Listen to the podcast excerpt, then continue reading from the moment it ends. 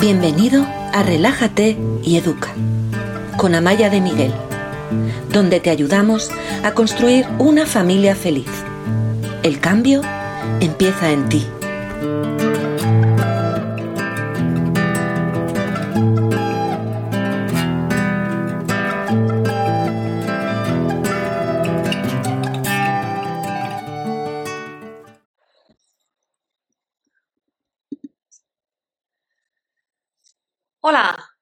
¿Qué tal estás? Feliz verano, felices vacaciones si es que estás en el hemisferio norte, si no estarás con un jersey de lana. Donde yo estoy hace calorcito y estamos de vacaciones. En verano yo nunca tengo vacaciones porque es, un, es una etapa muy intensa, pero disfruto muchísimo porque empiezo grupos nuevos con mis alumnos y una promoción nueva que vamos a empezar enseguida y eso siempre me, encanta y, me da mucho gusto. Mientras os vais sumando a, este directo de hoy, os tengo que decir algo y es que he tenido un problema con la tecnología. Algunos de vosotros, no sé si todos, pero algunos de vosotros sabréis que ayer teníamos que empezar el reto para dejar de gritar en casa y algunos sabéis que lo he tenido que posponer, pero la buena noticia, señoras y señores, es que lo vamos a hacer mañana. Así que, esperad que me veo muy poco aquí en Facebook. Así que, me acaba de caer el teléfono. Así que ya sabéis que mañana, eh, para todos aquellos que queráis, empieza el reto para no gritar en casa de Relájate y Educa. Yo creo que esta debe de ser la décima edición. Hemos hecho muchísimos retos, miles de personas han pasado por aquí. Es siempre muy gratificante, es una aventura para vosotros y a mí me encanta porque aprendo también muchísimo de vosotros y de las cosas que ponéis en práctica y de la capacidad que tenéis para mm, cambiar el chip y empezar a hacer las cosas de otra manera. De manera que aquellos de vosotros que os estáis planteando dejar de gritar en casa y que pensabais que íbamos a empezar a ir a trabajar, no os preocupéis. Hola Ángeles de Argentina, eh, zona invernal, no os preocupéis porque vamos a empezar mañana. Si no os habéis apuntado, escribidme para que os podamos apuntar, porque es necesario apuntarse. Si no os apuntáis no vais a tener los materiales. Es gratuito, solo necesitas 10 minutos al día y... Un momento, ¿qué ha pasado aquí? perdón, que no sé si Facebook nos está jugando una mala pasada. Vamos a volver a intentarlo. Y, como os decía, espero que, sea muy gratificante para todo el mundo, como siempre lo ha sido. Mm, bueno, parece que ahora mismo en, Facebook no, no consigo hacer el vídeo, así que lo vamos a hacer solo en Instagram. A veces me pasan estas cosas con Facebook y no sé muy bien por qué. A ver. No sé si estoy o no estoy. En cualquier caso. Eh, es que no sé si estoy en Facebook, perdonadme, por eso estoy así dudando, porque veo el contador del tiempo, pero en cambio la pantalla está de color negro, así que no sé, no sé muy bien qué hacer voy a, voy a cerrar Facebook, nos vamos a quedar solo en Instagram y espero que vaya fenomenal. Vamos allá. Tenemos unas cuantas preguntas y quiero empezar cuanto antes. Para aquellos que, es la primera vez que estáis en uno de los directos de Amaya, en un, en un programa de preguntas y respuestas, quiero que sepáis que lo que hacemos es eh, mm, responder aquellas preguntas que han tenido más me gusta en unos posts que he puesto tanto en Instagram como en Facebook esta mañana. Este es un programa que llevamos o que llevo haciendo más de cuatro años. Hoy es, este es el quinto año porque empecé un verano en el año 17 y mm, es uno de los programas que tiene más seguidores más fieles de Relájate y Educa y bueno, yo disfruto mucho estando aquí y espero que vosotros o vosotras, que veo que hay sobre todo mujeres, encontráis unas cuantas respuestas. Hemos tenido hoy una, una, pregunta que me ha parecido bastante bonita, que ha tenido unos cuantos me gusta. Y es por esa pregunta por la que quiero empezar. Alguien nos preguntaba cómo afrontar el miedo en los niños. Miedo a la muerte, a la separación de los padres, el miedo a perderse, el miedo a quedarse solo. voy a empezar diciendo lo que no hay que hacer, porque a lo mejor os ayuda también. Lo que yo no os recomiendo es que digáis, no pasa nada. Porque cuando tengo un miedo, el miedo va a estar ahí. Y si tú me dices que no pasa nada, el miedo no va a desaparecer. El miedo va a permanecer. Cuando alguien tiene miedo a algo, hay dos caminos. Si se reconoce que está ese temor, que ya es importante poder reconocerlo, poder nombrarlo, hay dos caminos. Hay un camino que a veces se produce y a veces no, que es la posibilidad de vencer ese miedo. Esto ocurre madurando, pero en algunas etapas no somos capaces de vencer ese miedo. Y hay otro camino que es aprender a vivir con este miedo. Yo a mis hijos a veces les digo, esta situación te va a dar miedo y te va a asustar. Tienes que mirar a tu miedo, saludarle, darle la mano y continuar el camino con ese temor. Porque hay miedos que, que solo los superamos con una cierta madurez o con unas ciertas experiencias que nos fortalecen o que a lo mejor no lo superamos nunca, como el miedo a la muerte. Entre los que estamos aquí, si yo pregunto cuánta gente tiene miedo a la muerte, ¿cuántos vamos a levantar la mano? Seguro más del 70%. Eh, lo que pasa es que a lo mejor no hablamos mucho de ello o no lo queremos pensar, pero, pero ese temor está ahí. Morirse es difícil para, para todos, nadie se quiere morir. Entonces, lo mejor que se puede hacer cuando los niños tienen miedo es lo mismo que cuando un adulto tiene miedo. Hablarlo. ¿Qué es en concreto lo que te da miedo? ¿Cómo te puedo ayudar? Pues no podemos hacer nada. Em, lo de dejar que el miedo te acompañe es para que el miedo no sea paralizante. El problema es cuando el miedo nos paraliza. No quiero montar en bici porque tengo miedo a caerme. No quiero salir a la calle porque tengo miedo de que me pille un coche. No quiero correr porque tengo miedo de caerme. Ahí es cuando las cosas no van bien. Y muchas veces estos miedos somos los adultos los que los proyectamos en los niños. No corras, no corras, le decimos al niño de dos añitos que está empezando a correr con esa torpeza que me encanta verles. No corras que te caes, no corras que te caes. Bueno, pues detrás de ese no corras que te caes hay muchísimos, no experimentes nada en tu vida porque puede haber consecuencias negativas. Y a veces somos los adultos los que empezamos a educar con ese, con ese freno, ¿no? con ese temor. La vida es un espacio temeroso. Para que los niños tengan miedo, tenemos que mm, transmitir que el mundo es un lugar seguro, por eso yo siempre recomiendo que los niños no vean los telediarios hasta que no tengan una determinada edad. Yo recuerdo cuando vivíamos en Londres y eh, eh, hacía unos trayectos en, en, overground, en tren, con uno de mis hijos, con mi hijo mayor, que a lo mejor tenía 7, 8 años, es un gran lector, solo le dejaba leer las páginas de deporte eran los periódicos gratuitos del metro, que eran un, poco escandalosos a veces y sensacionalistas. Entonces yo solo le dejaba leer la última página, que era la página de deporte. ¿Por qué? Porque hay una fase en la que los niños necesitan saber que el mundo es un lugar seguro. Entonces, más allá de esa respuesta de qué hacemos con los miedos, lo primero es que nosotros transmitamos a los niños que el mundo es un lugar seguro. Si, hay una guerra en Ucrania y tu hijo tiene cuatro años, a lo mejor no tiene por qué saber que hay una guerra en Ucrania. Si tiene 10, entonces sí. Pero tenemos que ser nosotros los que calibremos en qué momento de su desarrollo están para ver qué información les damos. Si, nos da miedo que nuestro hijo, eh, que le rapten, lo que vamos a hacer es estar con ellos, no decirle, ten cuidado, ten cuidado, hay muchos peligros que acechan. No, calma, se lo irás diciendo poco a poco a medida que vaya madurando. Al principio, si te da miedo que le ocurra algo, estate con él. Estate pendiente, estate presente, no le dejes que esté solo. Y, esa es la manera de protegerle, no educar proyectando que el mundo es un lugar inseguro, lleno de peligros. Ojo, no estoy diciendo que a los niños hay que ocultarles la realidad. Yo creo que a los niños, por ejemplo, en el tema de los abusos sexuales, es muy importante que les digamos que los abusos sexuales existen, que hay eh, contacto físico desagradable con el que se van a sentir incómodos y que, hay que enseñarles a responder. Pero hay que hacer las cosas con, el volumen adecuado ¿eh? en cada etapa. Entonces, lo primero, para que los niños no tengan miedos demasiados, nosotros tenemos que mm, ser un modelo de, manejarnos por la vida sin, sin temor, sin sentirnos amenazados, sin sentirnos vulnerables y no hacerles a ellos sentirse muy vulnerables hacerles a ellos sentir que están en un espacio seguro, donde las cosas van a ir bien.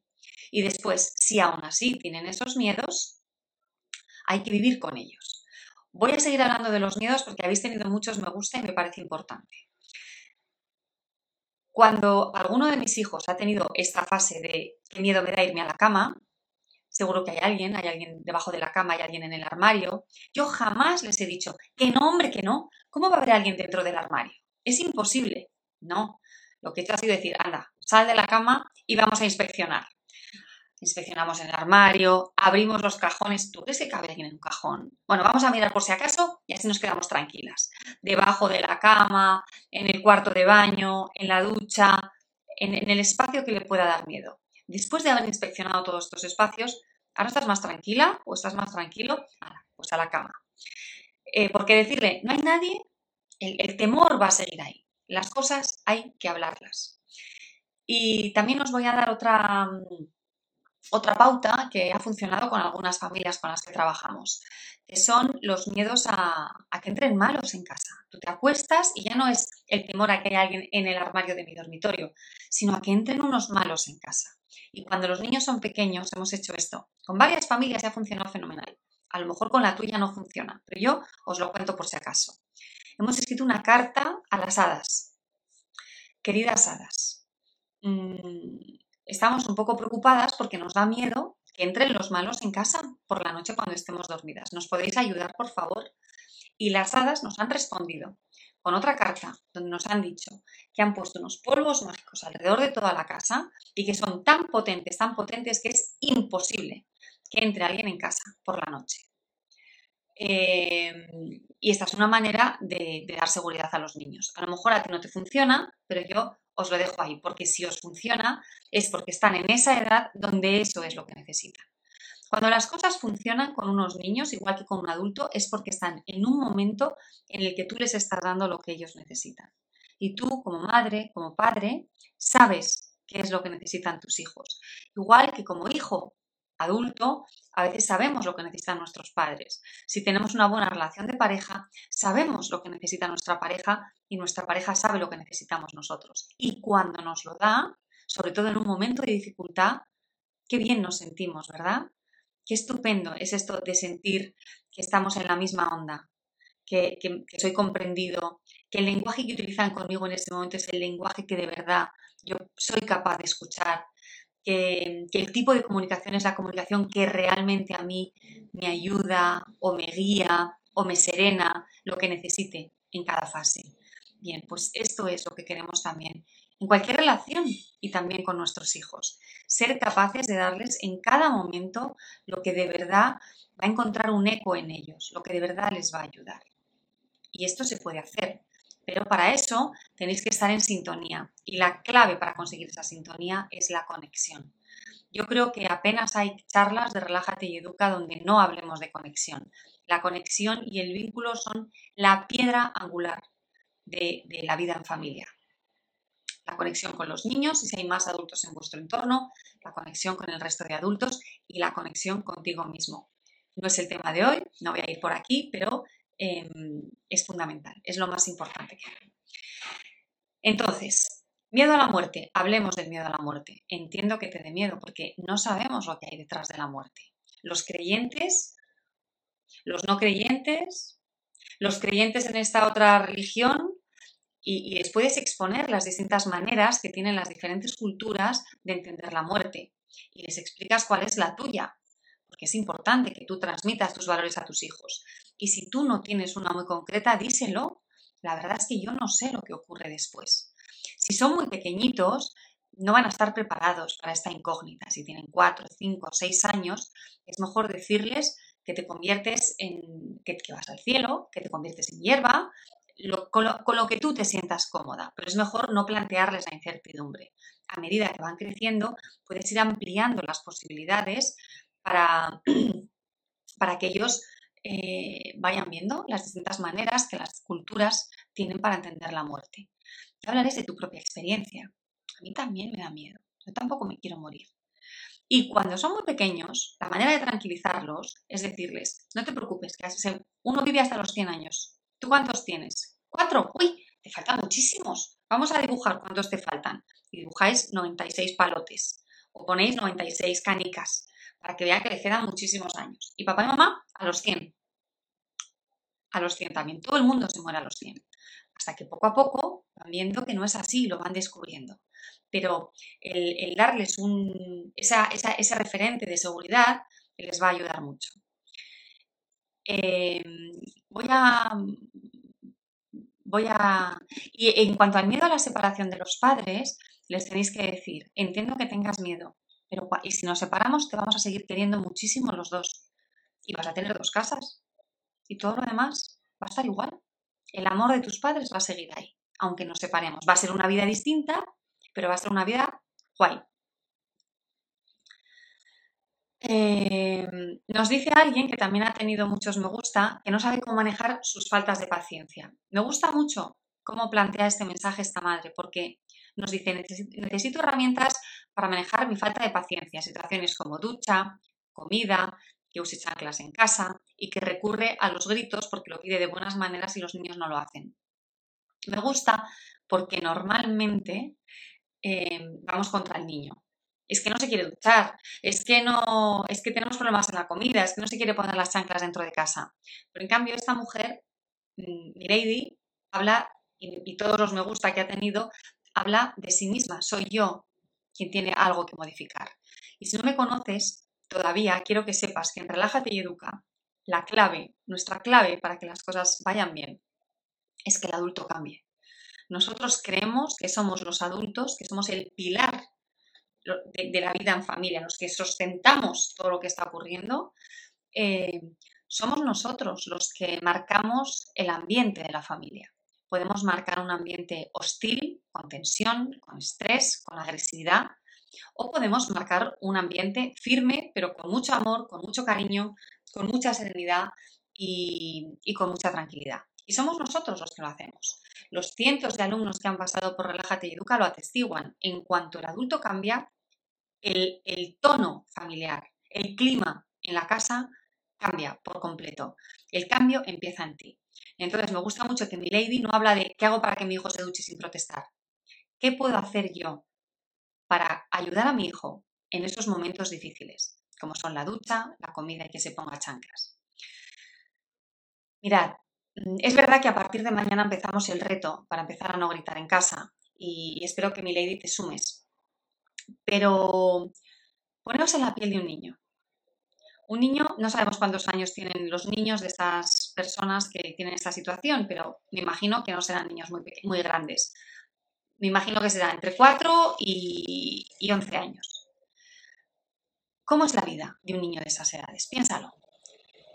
Recibe órdenes en el colegio por parte de sus profes todo el rato. Órdenes, órdenes, instrucciones, instrucciones. Después va a casa, órdenes, órdenes, instrucciones, instrucciones. Muy bien, esto lo has hecho muy bien. No, eso no se hace. Todo el rato nos estamos refiriendo a su conducta. Todo el rato. Yo a veces pienso, si mi vida fuera así, si tuviera todo el rato a gente que me dice lo que tengo que hacer, cómo lo tengo que hacer, si lo hago bien, si lo hago mal, realmente sería, sería muy difícil para mí. Me sentiría muy presionada. Me sentiría un poco en una jaula, en una cárcel. Y yo intuyo que a muchos niños les ocurre esto, estamos constantemente encima de ellos, haz, haz, haz, no hagas, no hagas, bien, mal, evaluando lo que hacen, centrándonos en su conducta, centrándonos en cómo se portan. Queremos que sean soldaditos, que hagan todo lo que nosotros queremos, pero en realidad ellos son personas que están en un momento vital en el que sus deseos y sus necesidades son muy diferentes a estar con chanclas en casa. Eso no les importa nada.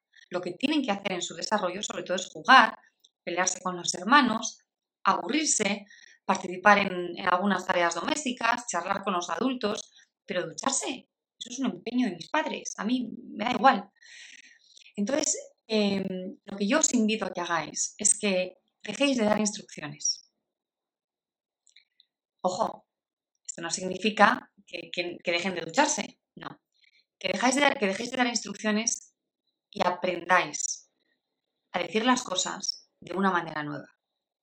A veces cuento cómo una de mis alumnas em, compró una rasqueta para limpiar la ducha. Entonces su hijo ya no iba a ducharse, iba a limpiar la mampara de la ducha. Y le encantaba. Y le gustaba tanto que se pasaba mucho rato y se daba unas duchas muy largas. Antes no le gustaba ducharse.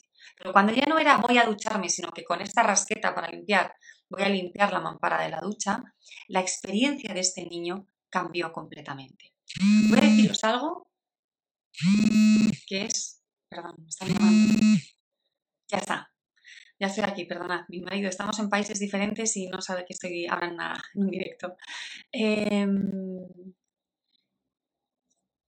hay algunas acciones del día a día que para nosotros son muy naturales, para los adultos, y a los niños les cuesta mucho. Les da pereza, no les apetece. Mm, son, en muchos casos incluyen em, transiciones, cambios fuertes. Para ti son normales, pero para un niño estoy seco y vestido y estoy activo y estoy en un espacio abierto y estoy con otras personas y de pronto me tengo que desnudar, cambiar la temperatura, recibir el agua, una sensación completamente diferente en mi cuerpo, en un espacio reducido. Ojo, y a lo mejor me encanta ducharme, pero esa transición para mi cerebro, que todavía no es muy flexible, es difícil. Y no solo eso, sino que después tengo que salir. Ahora que ya estoy en esta, en este nuevo, en esta burbuja de agua, ahora tengo que volver a salir. Y otra vez me cuesta, porque les cuestan mucho las transiciones. ¿Qué puedes hacer tú? Tienes dos caminos. Una de las cosas que yo, de las que soy absoluta defensora, es que nosotros podemos elegir. Tú puedes elegir. Como esta madre que nos dice, no quiero gritar, quiero elegir hacerlo de otra manera. Tenemos dos caminos métete en la ducha, te he dicho que te metas en la ducha otra vez, hoy tampoco quieres, pero hijo, todos los días igual, que te metas en la ducha, que te lo he pedido por favor, que te lo he pedido cinco veces por favor, pero ¿cómo te lo tengo que pedir? Este es un camino.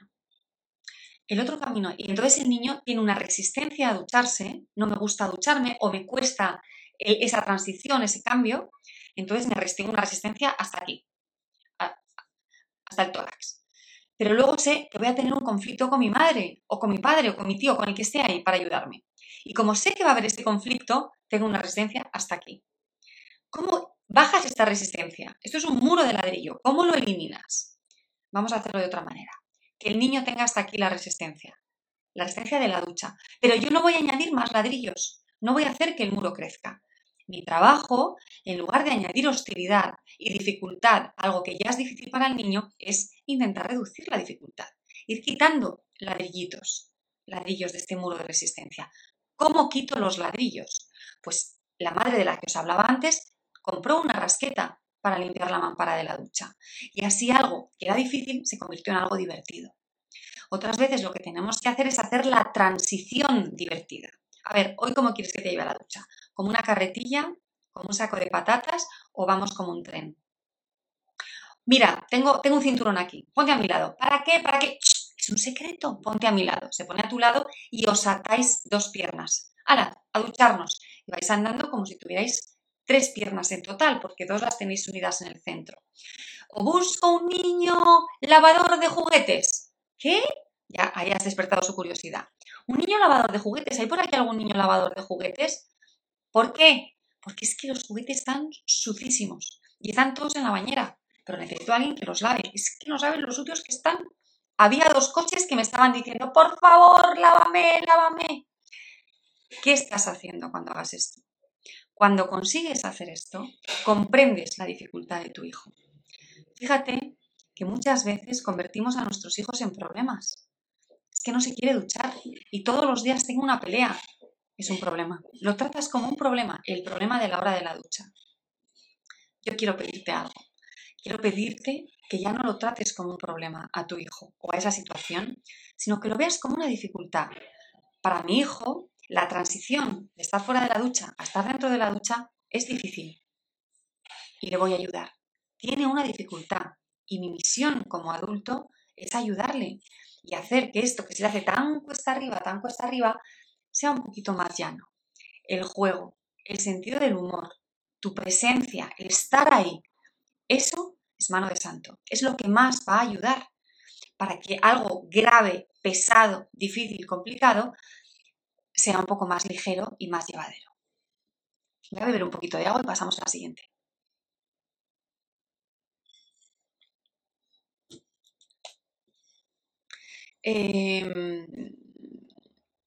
Em, aquí.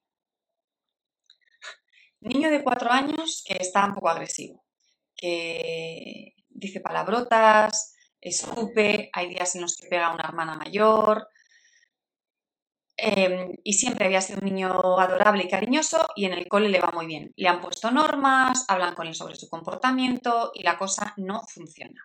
Las normas las salta la torera. ¿Cómo le podemos...? ¿Me veis que me estoy tocando el pelo que no me gusta? Me voy a poner una coleta. porque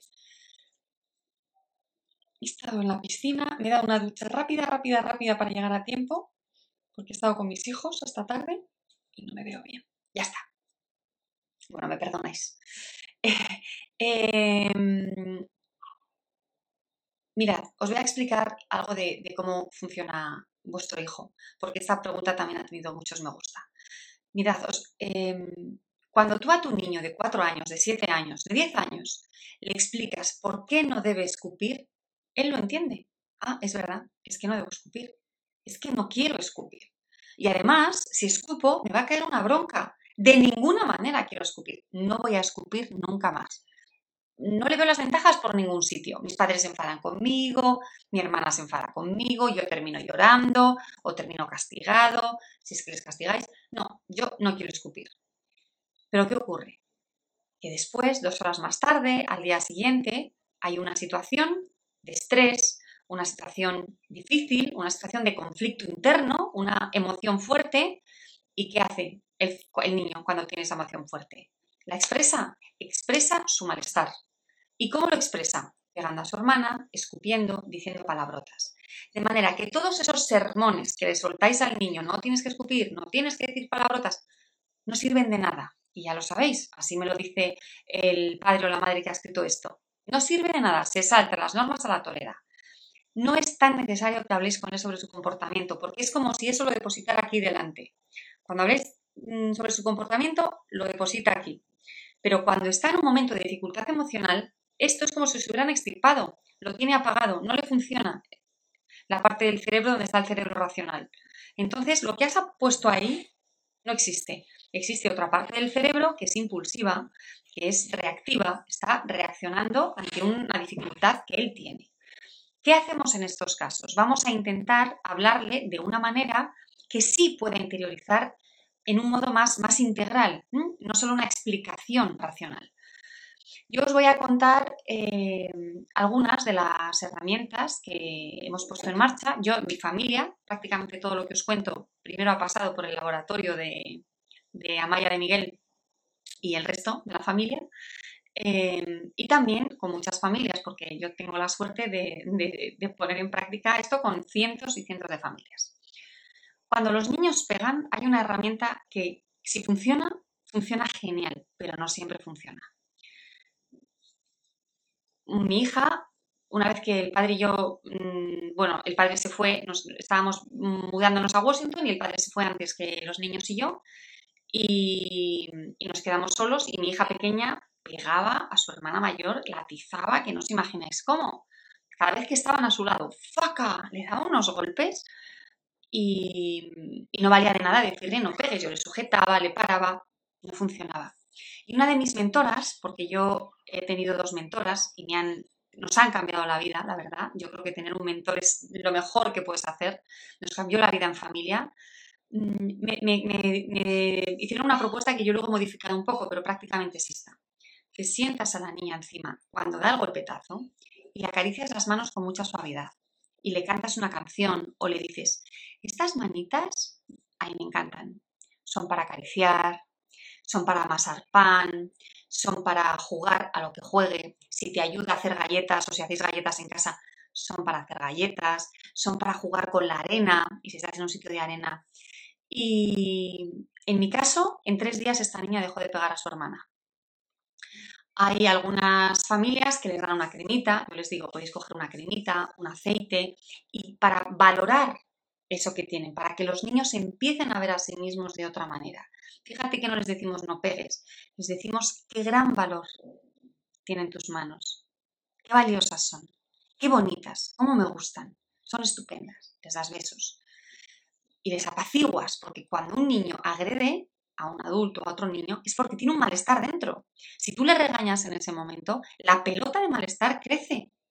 En cambio, si le apaciguas, le vas a ayudar a reequilibrarse y a que esa pelota que ha crecido sea una pelota que va disminuyendo. Fíjate que aquí de nuevo estamos haciendo algo que es importante. Y es que tú consideres que ayudas a tu hijo en su dificultad y no te enfrentas a él. Lo ayudas, averiguas qué es lo que va mal y lo ayudas y lo miras con esta cara, lo miras con la cara, con la mirada del niño que tiene dificultades, no del niño que es malo, que se porta mal, que es rebelde, que es desobediente, que es un problema. No, es un niño con dificultades, es una niña con dificultades. Y mi misión como adulto es ayudarle a que aprenda a convivir con sus dificultades, aprenda a manejarlas o a que las supere, porque no todo se puede superar. Hay cosas en la vida que no se superan. Hay niños que tienen determinadas peculiaridades que no van a superar jamás, pero pueden aprender a vivir con estas peculiaridades de la mejor manera posible. Entonces, este es uno de los, esta es una de las, esto de las manitas es, de, uno de los recursos que a lo mejor os sirven. Y, hay otro recurso que es dibujar un cuento, dibujar lo que ocurre. El, lenguaje que tenemos que usar con niños de estas edades es su lenguaje natural. El lenguaje natural de los niños son los cuentos, los cuentos, las canciones, contarles historias, contarles una historia de un animal al que le pasa lo que le pasa a él. Pero ojo, en esta historia no puede haber reproches, no puede haber etiquetas. Es la historia de un leoncito al que, escupe, que cuando se siente mal por dentro agrede, que dice de maneras muy feas, ruge, ruge insultando y, es que está triste, es que tiene, está mal por dentro. Eh, ¿Y qué puede hacer este leoncito? Pues tú que conoces muy bien a tu hijo, le tienes que dar alternativas. A través del león, tú le cuentas la historia del león. Y, y estas alternativas pueden ser venir a pedir ayuda a la mamá leona y al papá león, mm, saltar muy fuerte, eh, morder algo que tenga para morder, un mordedor de silicona como los que usan los bebés, dar patadas a un balón, correr, darle alternativas para que él empiece a comprender que tiene un malestar dentro fuerte, fuerte y no tiene por qué agredir a otra persona. Hay otras maneras de canalizarlo. La, mejor normalmente es ir a un adulto, ¿no? Para que haya un abrazo, eh, para que haya un beso, para que haya una presencia que contenga y que sea apaciguadora. Si tú en lugar de ser esa presencia apaciguadora eres una presencia hostil, este malestar va a crecer. nuestra misión es ir apaciguándolo. También me pregunto, ¿le pasa algo a un niño, a estos niños de esta edad que están de pronto tan agresivos cuando antes no han tenido estas conductas agresivas? ¿Tienen el contacto con los adultos que tienen que tener? ¿Estáis mucho con ellos? ¿Estáis muy presentes en su vida y presentes es presentes sin esto? Presentes, presentes, presentes estando. Y no significa dejo de hacer la cena porque tengo que estar con mi hijo. No, significa mi hijo se viene a la cocina y juntos hacemos la cena. Mi hijo se viene a la cocina y juntos ponemos la lavadora. ¿Mm? Eh, no es, no hago nada, nada, nada para estar jugando con mi hijo. Es incorporo a mis hijos en la medida de lo posible en las tareas que yo tengo que hacer en mi día a día. En algunas no vas a poder, ese proyecto del trabajo que tienes que terminar, ahí no le puedes incorporar. Pero las tareas domésticas que hacemos todos, los padres, las madres, todos hacemos tareas domésticas, ahí sí le podemos incorporar. Y está muy bien hacer las tareas domésticas en familia. Eh, voy a seguir seguir.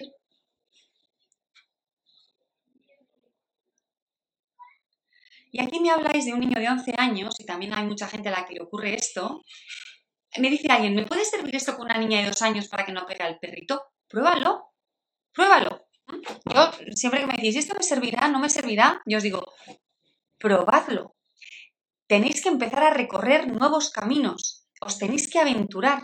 A mí hay algo que, hay mm, una característica que valoro mucho en la gente y es la valentía. ¿Y si no me sirve? Pero hay que probar, hay que intentar las cosas en la vida. No me puedo quedar en el camino que siempre recorro, siempre recorro. Si no me da resultado, ¿por qué no voy a probar otra cosa? Aunque dude, la pruebo. Si me funciona, genial. Y si no me funciona, pruebo otra cosa más, con valentía, con confianza. Tenemos que educar desde la confianza, pensando que las cosas van a ir bien y van a mejorar. Ojo, esto solo me lo creo si hacemos el trabajo. No es educo con confianza y no hago nada. Dejo que todo siga como está, me tumbo a la bartola. Si siempre grito, sigo gritando. Si amenazo, sigo amenazando. Si mis hijos pelean entre ellos, no hago nada y ya se resolverá. No. Educo desde la confianza, pero haciendo un esfuerzo, un trabajo, siendo responsable e intentando crear el mejor entorno para todos. Porque, insisto, el núcleo de la familia eres tú. Somos nosotros. Y somos nosotros quienes establecemos el clima de la familia. Si yo paso de todo, por mucha confianza que tenga, te puede tocar la lotería y que los niños estén bien en el futuro o a lo mejor no. Pero el día a día no sé yo si va a funcionar muy bien. Si tengo confianza y soy responsable y hago bien mi trabajo como lo estáis haciendo hoy, formándoos, aprendiendo nuevas herramientas, entonces yo creo que las cosas van a ir bien. Para los que os habéis incorporado tarde, dejadme que os diga algo. Ayer lunes íbamos a empezar el reto de cinco días para no gritar en casa, pero hemos tenido un problema tecnológico y lo hemos aplazado. Y empezamos mañana. Mañana, miércoles 6 de julio, vamos a empezar el reto de cinco días para no gritar en casa. Si no estáis apuntados, escribidnos y os decimos cómo os tenéis que inscribir, porque hay que estar inscrito para hacerlo. Es la décima edición y miles de personas han pasado por este reto. Es súper emocionante. Los resultados son buenísimos. Si trabajáis, el trabajo hay que hacerlo. En Relájate y Educa, las cosas no son pasivas. Iba a decir que nada es fácil. No es verdad, son cosas fáciles. No son pasivas. Hay que trabajar. Y es un trabajo emocionante, porque es un trabajo de crecimiento interior del adulto de aprender a comunicarse, de, Los que me estáis diciendo aquí que os queréis apuntar al reto, así no, no lo voy a saber. Me tenéis que escribir, por favor. O un email a amaya.relajateyeduca.com o me escribís, me mandáis un privado en Instagram o en Facebook. Voy a pasar al siguiente. Niño de 11 años que pasa gran parte del día como si estuviera enfadado y habla mal al resto de la gente y busca culpables echa la culpa de todo a su hermano o a la madre. ¿Y qué se hace en estos casos? Bueno, generalmente cuando alguien se comporta como si estuviera enfadado, pues es que algo va mal. Hay un enfado.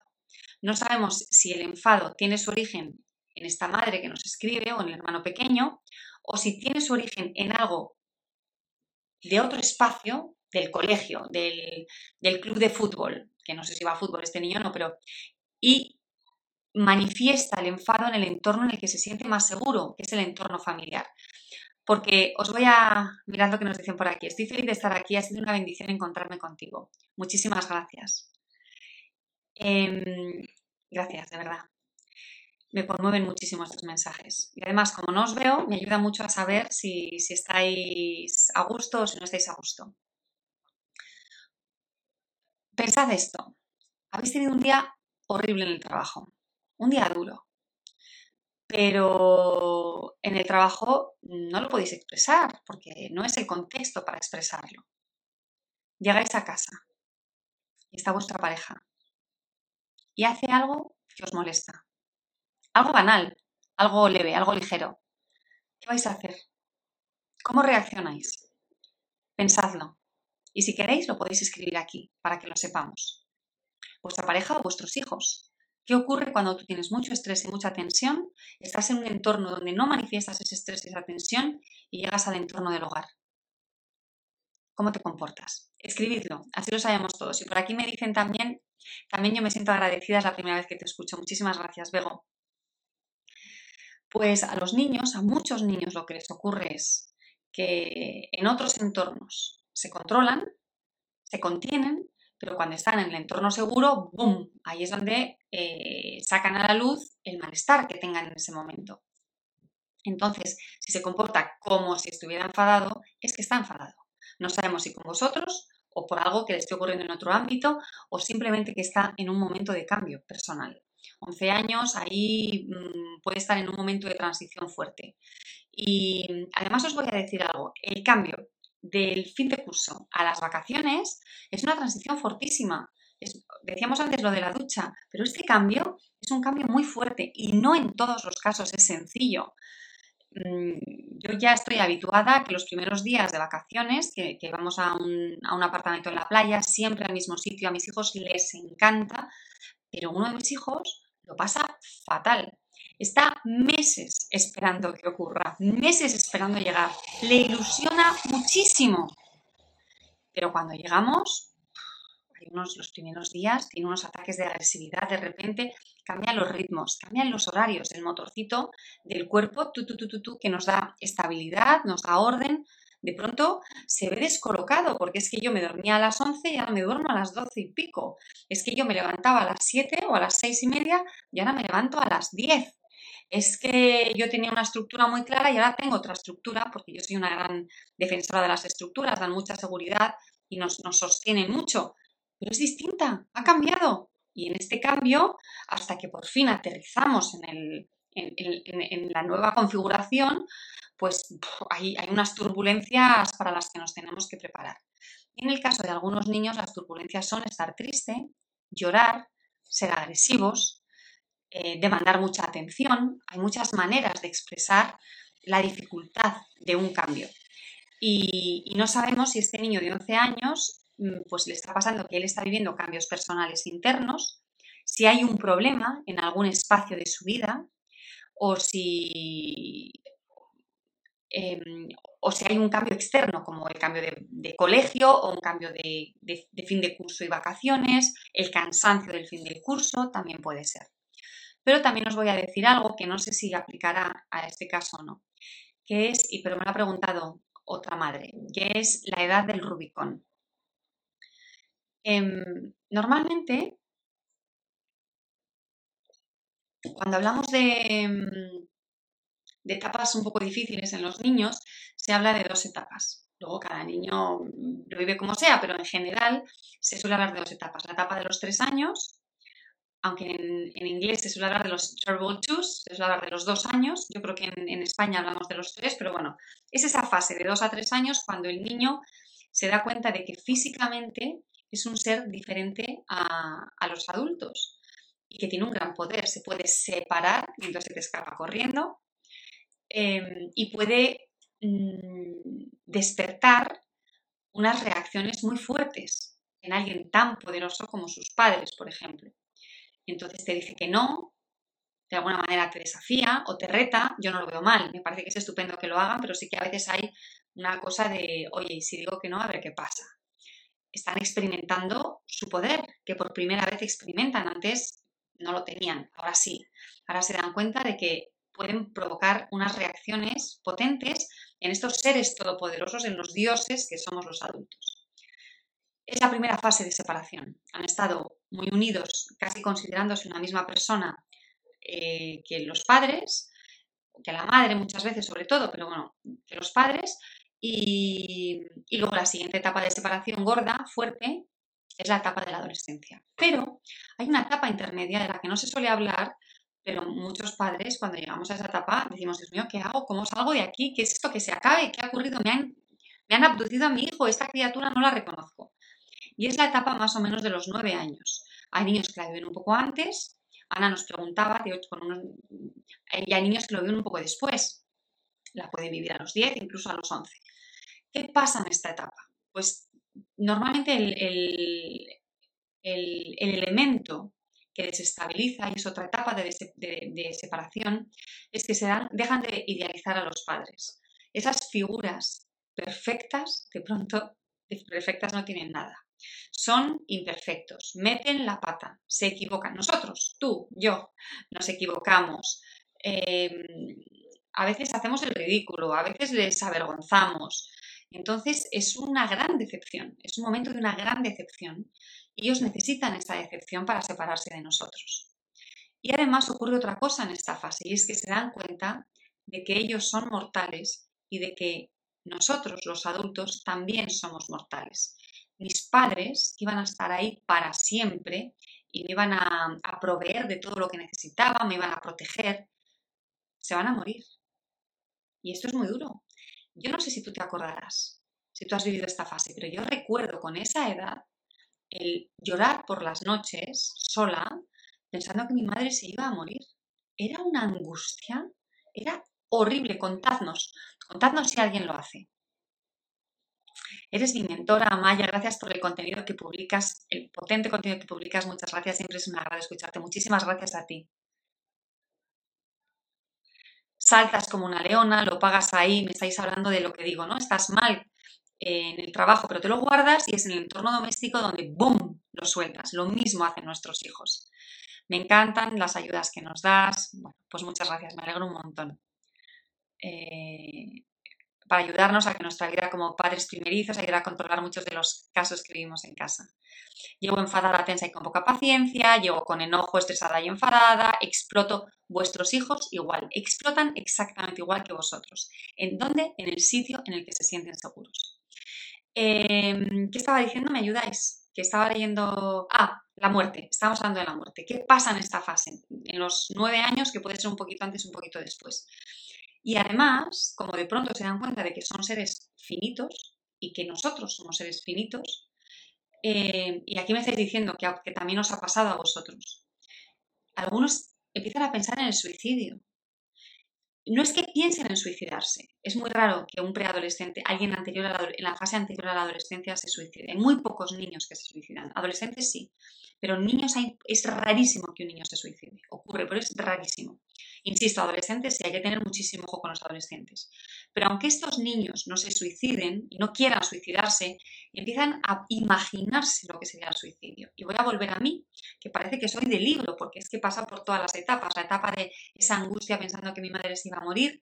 Pero yo me recuerdo a mí misma un día, vivíamos en un tercero, y me recuerdo asomar a la ventana con el torso eh, hacia afuera de la ventana, sin ningún peligro, ¿eh? no, no estaba arriesgando mi vida ni nada por el estilo, pero pensando, ¿y si yo me tirara, qué ocurriría? Si yo me suicidara, ¿qué pasaría? ¿Cuál sería la reacción de todos los demás? ¿Cuánto sufrirían? ¿Cómo lo pasarían los demás? ¿Y qué me ocurriría a mí? Em, entonces, mm, pues es un momento en el que experimentan con, esta sensación de finitud. O sea, se, va a acabar mi vida, se va a acabar la vida de mis padres, existe la posibilidad de suicidarse, ni yo soy todopoderoso, ni yo soy eterno, ni mis padres lo son. Y esto es un palo, es un palo brutal. ¿Y qué ocurre en este palo? Normalmente hay dos, dos actitudes. Una, la del niño que se esconde completamente en el caracol y de pronto un niño abierto, extrovertido o, un niño tranquilo, sereno, entra en un mutismo que es muy duro para los padres porque es muy pequeño para estar en ese mutismo, o los niños que están buscando el conflicto, buscando el conflicto, buscando el conflicto. ¿Qué tenéis que hacer en esos casos? Tenéis que estar, tenéis que estar presentes, presentes, presentes y aguantar el tirón. Aguantar el tirón es fundamental en la crianza. Son fases, fases difíciles y tenéis que estar ahí aguantando, aguantando, aguantando hasta que, hasta que el niño, boom, salga de ese hoyo. El que peor lo pasa es el niño o la niña, son los que peor lo pasan y ya nos dan un respiro porque les veis de nuevo más serenos, más enteros. Y luego ya llega la adolescencia y eso ya es otro tema. Em, a mí sí que me parece que los niños que siempre buscan culpables dicen que esto está relacionado, yo no estoy segura, esto lo digo un poco entre comillas, pero hay algunos autores que consideran que las personas que culpan a los demás de lo que les ocurre son personas con una autoestima muy fuerte, lo cual es bueno. Tengo una autoestima tan fuerte que yo no puedo ser responsable de mi malestar, porque a mí yo suelo hacer bien las cosas, gestiono bien mi vida. Como gestiono bien mi vida, el responsable de mi malestar tiene que estar fuera, entonces, pues es mi madre, es mi hermano, es mi profe, son mis amigos, es algo externo. No soy yo. Claro, esto tiene una otra cara, una cara oculta, y es que si los demás son los responsables, yo no me voy a responsabilizar, entonces no voy a poder cambiar la situación. Y en estos casos, en el momento en el que os culpabiliza, yo no haría nada, porque en esos momentos es el momento de la bola de emociones feas, negativas, pero en un momento de tranquilidad sí que le diría que, que cuando las cosas van mal, uno tiene la posibilidad de reflexionar por qué han ido mal y ver qué es lo que tenemos que cambiar. Hoy ayer te vi muy afectado por esto. ¿Tú crees que habrías podido hacer algo o, o habríamos podido hacer algo para que la situación fuera más fácil? Y la de ayer ya no la podemos cambiar, pero a lo mejor se vuelve a producir una situación similar y si ya tenemos un plan, nos resulta más fácil.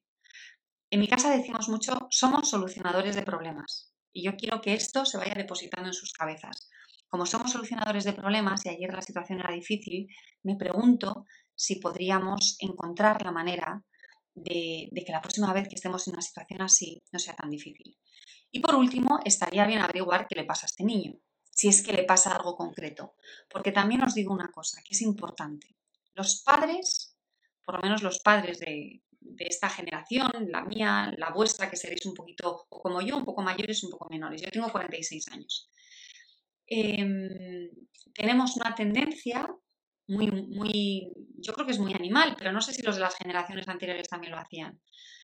Eh, creo que, ahora es un poco excesiva a proteger a nuestros hijos. No queremos que tengan emociones duras, emociones difíciles. No, queremos que, que, pasen por un hoyo. ¿no? Queremos que todo sea o picos o que, que estén en situaciones emocionales altas o que estén tranquilos. Y van a, van a vivir etapas depresivas, etapas de tristeza, etapas de soledad, etapas de dificultad. Y es bueno que las vivan, o no sé si es bueno o no, creo que sí, porque es formativo, ¿no? Te prepara para el futuro y te enseña que puedes salir de ahí. Y lo importante es que en esas etapas les acompañéis. Y en la medida de lo posible, habría que iniciar un diálogo para averiguar por qué este malestar un niño que está constantemente enfadado con, contigo, algo le pasa, a lo mejor ya te he dicho, no es contra ti, pero sí podéis hablar de qué te pasa, no te veo bien, qué necesitas, qué podemos hacer para que tu vida sea más fácil o sea más agradable. Em, vamos a ver. Ah, estoy viendo, estoy viendo a Mariquilla, que la vemos mucho por aquí, con ese nombre es difícil olvidarte, nos dice que, tiene un niño de 5 años con unos enfados muy fuertes, tira cosas, eh, bueno, es muy físico, ¿no? Mm, es un niño explosivo. Aquí tenemos a Carías desde UK. Yo viví en Londres y en Leeds también cuando era jovencita en Stratford-on-Avon. Estuve jovencita, trabajé en Stratford-on-Avon, en Leeds y ahora ya de mayor con la familia he estado en Londres. Así que soy muy fan de, UK. Em, eh, ¿Qué estaba diciendo? A estos niños que tienen estas explosiones, pues yo les llamo niños explosivos, pero hay muchas maneras de llamarlos. Y ¿qué podemos hacer? ¿Cómo les podemos ayudar? algunos niños son explosivos hasta muy tarde. Yo he estado con uno que hasta los 18 años, que se ha ido de casa de sus padres, bueno, se, ha ido a otra ciudad a estudiar, no es que se haya ido, se ha ido a otra ciudad a estudiar. Y, el estar solo le ha ayudado a, ya mm, adueñarse de sí mismo y de sus emociones. Yo tengo una hija explosiva que tiene 10 años. Em, muchísimos de mis alumnos, muchísimos tienen niños explosivos. Es algo muy habitual es desagradable para ellos, es horrible, para los adultos también es desagradable. Hay niños que pegan, que pegan a sus padres, que dicen cosas que, dan mucho, mucho miedo, ¿no? Te quiero matar, te odio, es la peor madre del mundo, ojalá hubiera nacido en otra familia, voy a buscar una familia de acogida, em, hubiera preferido no haber nacido, me quiero morir. Dicen estas cosas y en ese momento las sienten.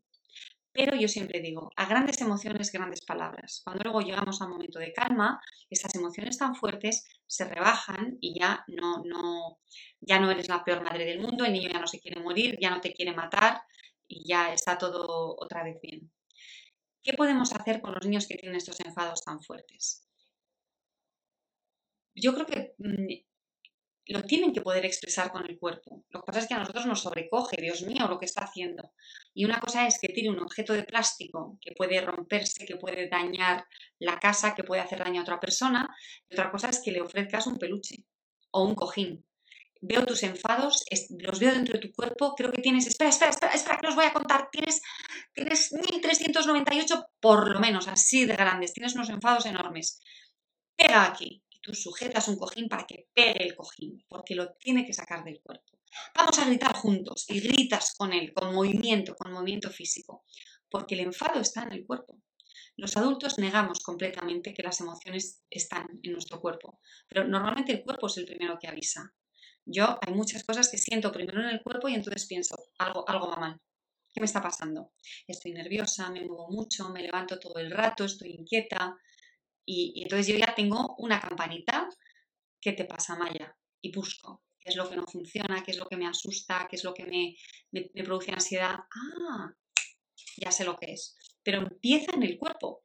A casi todos nos empieza en el cuerpo. Lo que pasa es que lo tenemos como vivimos en, una etapa en la cultural, histórica, de grandes cabezas, donde solo importa la cabeza, somos cabezas con patas, lo que ocurre de aquí para abajo, pues, pues hay que estar sanos, hacemos mucho ejercicio, pero no sentimos a través del cuerpo.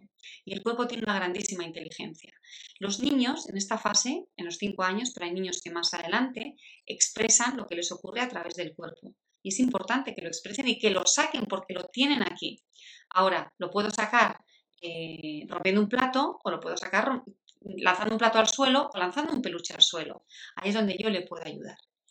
Y mm, hay niños que se dejan abrazar y esto cuando se dejan abrazar es lo mejor porque es lo que les sosiega y, les, les, sirve de contención y les ayuda a regularse, ¿no? a estar otra vez bien serenos pero hay niños que no, que no lo toleran, no toleran un, abrazo, no, no, toleran el contacto en esos momentos. Entonces a estos niños hay que ofrecerles un lugar seguro, con objetos seguros, donde puedan expresar este enfado. A veces la agresión va contra los adultos y ahí no tengáis ningún reparo en sujetarlos y les decís, entiendo que estás enfadado, veo tus enfados, no te voy a dejar que me hagas daño, pero entiendo que estés enfadado. No intentéis que no estén enfadados, porque es que están enfadados. Y por último, hay un recurso que, os he hablado antes y que funciona muy bien y es dibujarlo. Podéis dibujar a los enfados. En mi casa no dibujábamos a los enfados, a los enfados, lo he dicho aquí muchas veces, en mi casa había hadas. El hada mordidinis, que mordía, el hada llorinis, que lloraba y lloraba, el hada peginis, la que pegaba, el hada risinis, esta se reía, el hada besinis, que daba besos. Y dibujábamos las hadas y estaban muy presentes en nuestras vidas, de manera que de pronto, uy, ha venido el hada mordidinis. Esta, esta no me gusta nada. A ver si se va. Creo que está el, el hada enfadinis ahí, en la puerta. Es que la estoy viendo. ¿Qué podemos hacer para que no entre? ¿Cómo podemos evitar que entre? Yo creo que cuando te doy un abrazo grande, grande, no entra, no llega a venir, pero es que la estoy, la, la, la oigo. mira, está ahí, Em, mirad qué mensaje más bonito me acaban de mandar. Lo voy a leer, que es muy bonito, mm, Josefa. Cada vez que te escuches una bocanada de aire fresco, me impulsas a querer seguir mejorando como madre. Eso es lo que quiero, Josefa, pero ¿sabes qué? Mi intención no es que mejores como madre, mi intención es que mejores como persona. La maternidad es una parte de ti, pero yo lo que quiero es que mejores como persona. Y de hecho, en mis programas de transformación integral, lo que hacemos, que muchos de los alumnos me dicen, esto lo tendría que hacer gente sin hijos también. Lo que hacemos es que crezcáis vosotros internamente. Me ha encantado tu mensaje, muchas gracias. Em, bueno, em, pues esto, para los niños pequeños hay que intentar que esta ira se exprese, pero sin que haya víctimas mortales. Y, hay que dibujar, hay que empezar a hablar de lo que ocurre con dibujos, inventándoos algún personaje, las hadas, los superhéroes, duendes, enanitos, lo que vaya a funcionar con vuestros hijos. Hay un cuento que es el del monstruo de colores, donde se habla de las emociones. Yo con los monstruos creo que hay que tener un poquito de cuidado, pero si a vosotros os funciona, adelante. Y a mí me gusta hacerlo más personal, que no sea el monstruo rojo es el monstruo de la ira, sino que a partir de ahí, si os gusta ese cuento, lo manejáis, os funciona en casa, que veáis las actitudes de, vuestros hijos y lo personalicéis y los dibujéis y sean vuestros. Eh, madre mía, nos queda un minuto para las 10. Voy a responder una pregunta más, voy a buscar una que tenga unos cuantos me gusta. A ver, a ver, a ver. Perdón, ¿eh?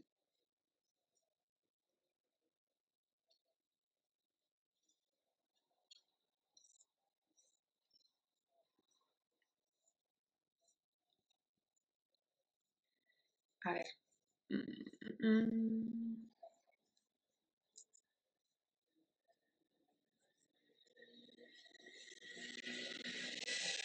Ha habido dos, dos madres que nos han hablado de un niño de 12 años y una niña de 13 años que roba dinero a escondidas.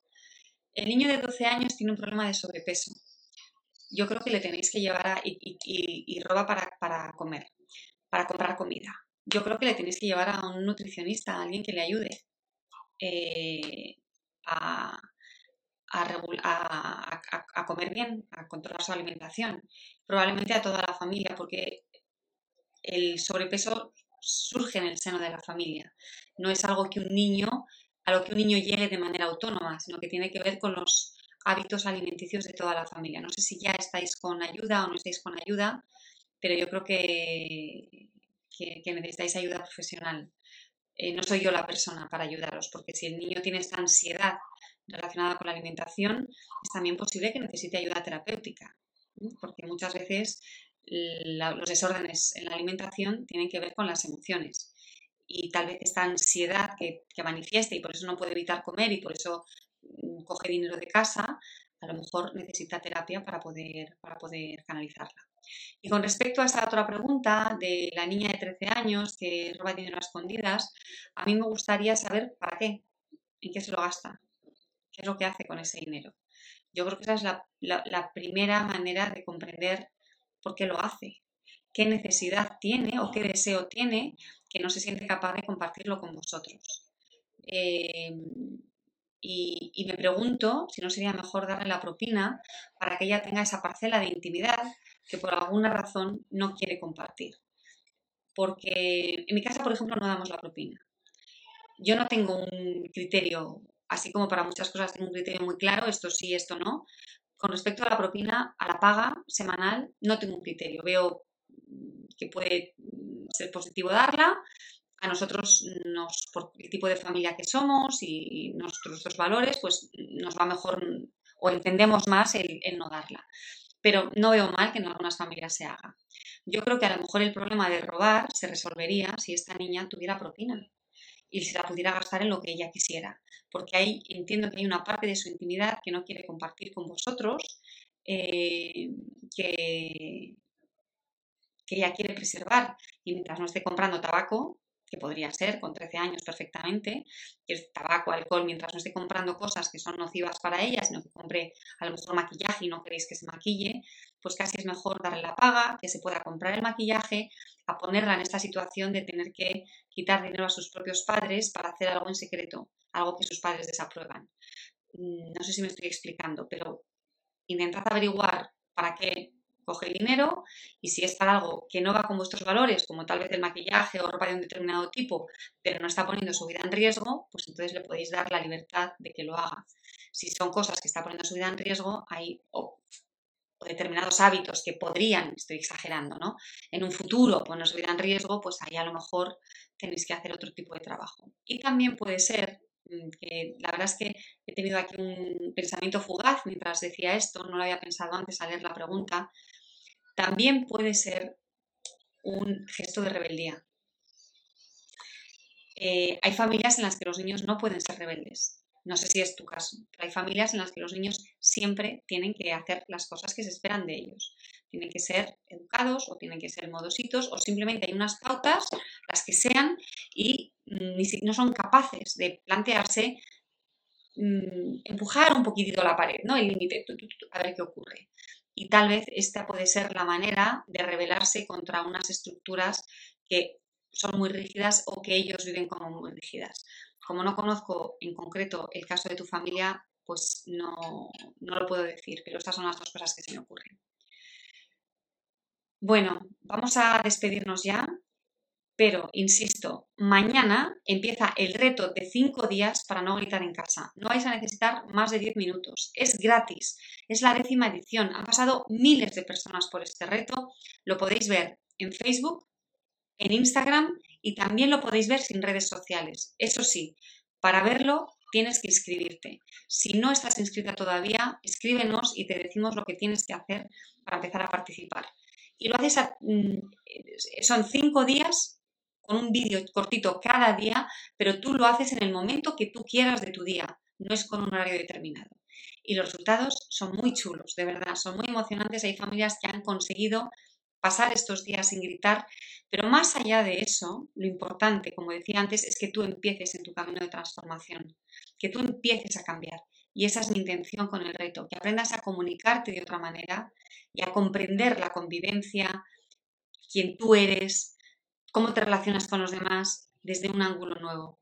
Porque esto es el poder, tu poder, ¿no? No solo en no gritar, sino empezar a crear un vínculo que sea un vínculo basado en el respeto, basado en el amor, basado en la comprensión. Esto es lo que de verdad, lo que de verdad importa. Y si tienes esto y de vez en cuando gritas, no pasa nada. De vez en cuando. Si tu manera cotidiana de relacionarte es con gritos, eso no lo quiere nadie. Ni tú ni el resto de la familia. Así que espero verte mañana en el reto de 5 días para no gritar en casa de Relájate y Educa. Y si tienes dudas para inscribirte, de verdad, escríbenos y te respondemos entre esta noche y mañana. Un beso, que estés muy bien. Te veo mañana.